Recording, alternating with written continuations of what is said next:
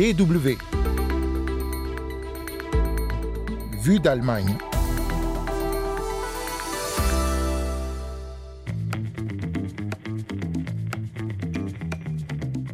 La CDU fait un pas vers la parité. Le Parti conservateur allemand va mettre en place des quotas de femmes pour ses instances dirigeantes et ses listes électorales.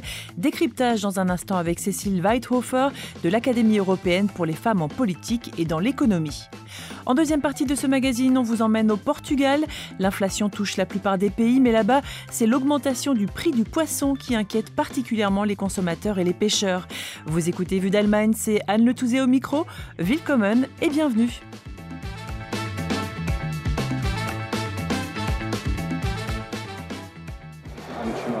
So, Sie sehen das Ergebnis, es liegt vor. Erforderliche Stimmen 501, Ja 559, Nein 409. 559 voix pour, 409 contre, 11 abstentions. Après deux heures de débat lors du 51e congrès fédéral de la CDU le week-end dernier à Hanovre, le directeur parlementaire du parti Thorsten Frey a eu l'air soulagé à l'annonce des résultats du vote sur l'instauration d'un quota de femmes. C'est une première dans l'histoire du parti conservateur allemand qui est passé à l'opposition depuis les dernières législatives et la formation d'une coalition entre sociodémocrates, écologistes et libéraux. Une première que salue Cécile Weithofer.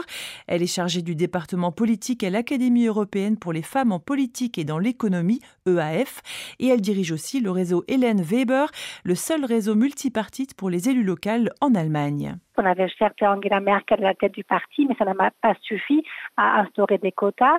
Donc là, c'est une nouveauté dans le sens où, donc dès 2023, dans les instances dirigeantes du parti au niveau du département, du Kreis, au moins 30% des postes devront aller aux femmes. Et ce qui est intéressant, c'est que si au bout d'un premier vote, on ne trouve pas suffisamment de femmes, on fait un deuxième tour, et si après le deuxième tour, nous n'avons toujours pas de femmes pour euh, occuper ces postes, à ce moment-là, le poste reste vacant. Donc c'est quand même un, signal euh, au niveau du parti. Le quota de 30% est valable à partir de 2023. Il passera à 40% en 2024 jusqu'à atteindre la parité en 2025. La même réglementation est prévue pour les listes électorales. Les femmes devront occuper 30%, puis 40 et 50% des 10 premières places sur les listes des élections générales, régionales et européennes. Il faut toutefois relativiser ce progrès selon Cécile Weithofer et cela est lié au système électoral.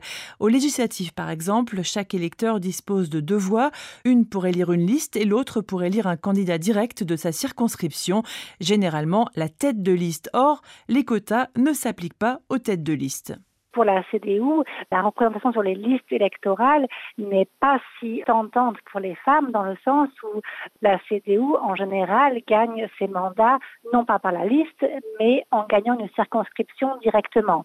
Or, ce quota n'influence pas la liste, on va dire, au niveau des circonscriptions.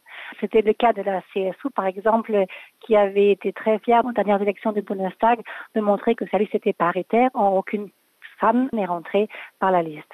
Alors précisons ici que la pratique est également courante dans d'autres partis comme le SPD, social-démocrate, qui affiche pourtant 40% de femmes sur ses listes, tandis que chez les Verts, la parité est inscrite dans les statuts et pratiquée strictement depuis des décennies. Malgré ces limites, l'instauration des quotas représente une avancée pour la CDU, qui disposait depuis 1994 d'un mécanisme non contraignant pour la participation des femmes aux instances du parti. Mais à Hanovre, les débats ont été encore vifs avant l'adoption de la résolution. Une trentaine de délégués, la plupart des femmes, se sont succédés à la tribune, tantôt pour défendre, tantôt pour dénoncer l'instauration de quotas. Certaines craignent par exemple d'être réduites à des femmes quotas choisies parce qu'elles sont femmes et non pour leurs compétences. C'est le cas de Franziska Detzember, de la section régionale de la CDU à Berlin. Étudiante et mère de deux enfants, elle a fait campagne contre la mesure. Les quotas sont l'expression d'une politique d'égalité et d'identité et ils n'aident en aucun cas à concilier famille et engagement politique. Nous ne convainquons pas les femmes par des quotas. Les femmes ne votent pas pour nous à cause des quotas et les femmes ne s'engagent pas chez nous à cause des quotas. En face, la députée du Bade-Württemberg, Annette Wiedmann-Mautz, a souligné l'état actuel de la représentation des femmes dans la CDU en l'absence de quotas. En réalité, nous devrions être plus loin. La majorité de nos groupes parlementaires régionaux comptent moins de femmes qu'il y a 20 ans. La situation est encore pire dans les postes de direction. Aucune femme de la CDU ne dirige de Land. Seule une section locale sur 10 est dirigée par une femme et la situation n'est pas meilleure dans les mairies. Voulons-nous sérieusement continuer à ce rythme Voulons-nous attendre encore 80 ans pour voir enfin autant de femmes que d'hommes siéger pour nous dans les parlements Ou pas moins de 240 ans pour que la composition de nos adhérents reflète la société au terme du débat, la vice-présidente du parti Karine Prine a résumé l'enjeu de l'adoption des quotas pour la CDU. Il s'agit de savoir si l'Union est prête pour l'avenir et si nous assumerons à nouveau des responsabilités gouvernementales en 2025. Nous le ferons si nous continuons à moderniser notre parti. La modernisation implique également de vivre naturellement la parité au sein de notre parti, dans l'ensemble de nos membres, dans les postes de direction et dans les mandats. Ce que nous devons faire aujourd'hui, c'est affirmer clairement que nous voulons le point de vue des femmes, l'expertise des femmes dans notre parti et que nous utilisons des instruments qui se sont avérés efficaces dans les autres partis. Cécile Weithofer de l'Académie européenne pour les femmes en politique et dans l'économie souligne que l'efficacité des quotas est confirmée dans les faits. Le Parti écologiste compte aujourd'hui 41% de membres féminins, bien plus que les autres partis, et la parité est respectée jusqu'à la direction qui est représentée par un duo homme-femme. Évidemment qu'il faut des mesures, il faut aider les femmes, il faut du mentorat, etc. Mais ça, ça existe depuis des années en Allemagne et on en arrive toujours à des chiffres extrêmement bas, à savoir qu'au Bundestag, on a un peu plus de 30% de femmes, au niveau régional, c'est pareil, et 9% de femmes mères en Allemagne, c'est quand même incroyable. Donc, il y a un moment, il faut se dire, OK, si on n'y arrive pas sans quota, essayons. Essayons, c'est ce que se sont dit aussi les délégués de la CDU qui ont adopté la mesure de manière temporaire jusqu'en 2029, une approche pragmatique guidée par des objectifs à court terme. Le Parti conservateur qui avait enregistré son plus mauvais score aux élections de septembre 2021 est repassé premier dans les sondages devant les partis de la coalition. Alors avant de tenter de revenir au pouvoir en 2025, la CDU compte bien remporter quelques régions, la prochaine sur la liste étant le Land de Basse-Saxe qui vote le 9 octobre.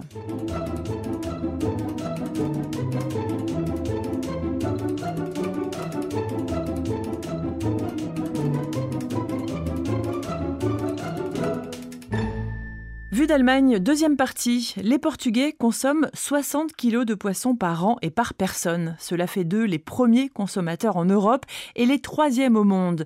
Poissons, coquillages et crustacés ne manquent jamais sur les tables. Mais depuis la guerre en Ukraine, le prix de cette denrée s'envole. C'est entre 11 et 23% plus cher selon les espèces qu'avant le début du conflit. Aujourd'hui, l'inflation dépasse les 9 après un léger tassement en août. Les spécialistes misent sur une reprise de l'inflation d'ici la fin de l'année. La filière pêche est préoccupée, les consommateurs aussi. C'est un reportage de notre correspondante Marilyn Darcy. Zélia rangle les passants à Ovar, une petite ville sur la lagune d'Avero, pour vendre ses poissons. La marée du jour est sur sa charrette, placée au coin d'une rue. Une de ses clientes régulières, Amélia, lui achète des petits ngas pour une recette spéciale. Ce sont des petites sardines. La recette s'appelle gâche cru. En fait, on les rajoute crus à un mélange de tomates et d'oignons hachés, on laisse mijoter et on sert avec des pommes de terre bouillies. Question prix, Amélia a bien noté que le poisson est plus cher. Elle est fataliste. Mais qu'est-ce qui est bon marché? Rien. Tout est bien plus cher. Le poisson, la viande, l'essence, tout est cher. Le poisson a augmenté de 11% en moyenne, mais certaines espèces le doublent. Pour les Portugais, c'est un crève-cœur. Ce sont de gros mangeurs de poissons, le triple des autres Européens. Et ça pèse dans le panier de la ménagère. Au marché de Costa Nova, toujours sur la lagune d'Avero, Maria José, une cliente, le confirme. Ah oui, c'est clair, ça augmente. Et pas seulement le poisson. Ici, je viens faire mes courses euh, une fois par semaine ou de 15 jours en 15 jours. Je fais une réserve. On mange moitié viande, moitié poisson, surtout parce que le poisson est cher. Je viens de dépenser 50 euros, alors que la semaine dernière, c'était 30 euros et quelques. Bon, c'était des poissons différents, mais la même quantité. Marché de Costa Nova est une référence. Placé sur le cordon dunaire qui sépare l'océan Atlantique de la lagune, on y trouve des poissons et coquillages de ces deux univers. Mais l'inquiétude gagne. Alexandra achète son poisson à la criée et le revend sur son étal au marché. Oui, c'est plus cher. Le gazole, le carburant augmente, les pêcheurs vendent plus cher. Notre poisson coûte 1 euro de plus par kilo. On achetait à la criée à 3,5 euros et on vendait à 4 euros. Mais maintenant, c'est 5 euros. Il y a moins de pouvoir d'achat et ma marge s'est réduite.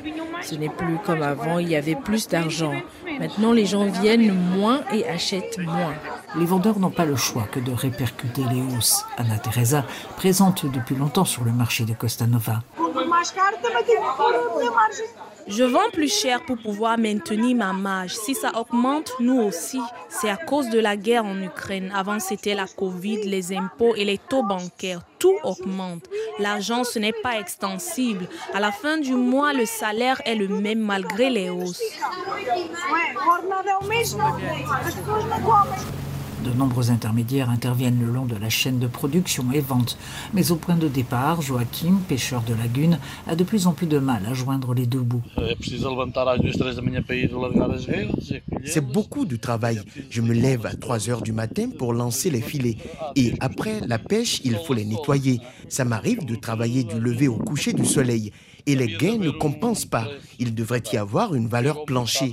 Le poisson arrive sur le marché à 10 euros et nous, on reçoit 7,5 euros ou 8. Il faut pouvoir faire face aux dépenses. Je vous donne un exemple. Un filet de pêche, ça coûtait 13 euros environ. Et maintenant, c'est plus de 20 euros. Comment ça se justifie? Depuis la guerre, ça n'arrête pas d'augmenter. Et si les prix devaient continuer à grimper? Vous n'allez plus avoir de poissons sur votre table. C'est simple. Si ça continue à grimper, c'est le consommateur qui va souffrir. Moi, je ne vais pas dépenser 100 pour gagner 50, c'est hors de question. Il faut que je gagne quelque chose pour faire tourner ma maison. Sinon, qu'est-ce que je fais ici? La filière de la pêche fait le gros dos et les consommateurs redoutent un automne qui s'annonce difficile avec les nouvelles augmentations de l'énergie. L'inflation s'est fixée à 9,4% en juillet dernier contre 8,9% en moyenne dans la zone euro. Marilyn Darcy à Aveiro pour la Deutsche Welle. Et c'est avec ce reportage de Marilyn Darcy que s'achève ce numéro de Vue d'Allemagne. Merci à toutes et à tous de l'avoir suivi. La semaine prochaine, rendez-vous avec Hugo Flotatalon. D'ici là, portez-vous bien. Tchuss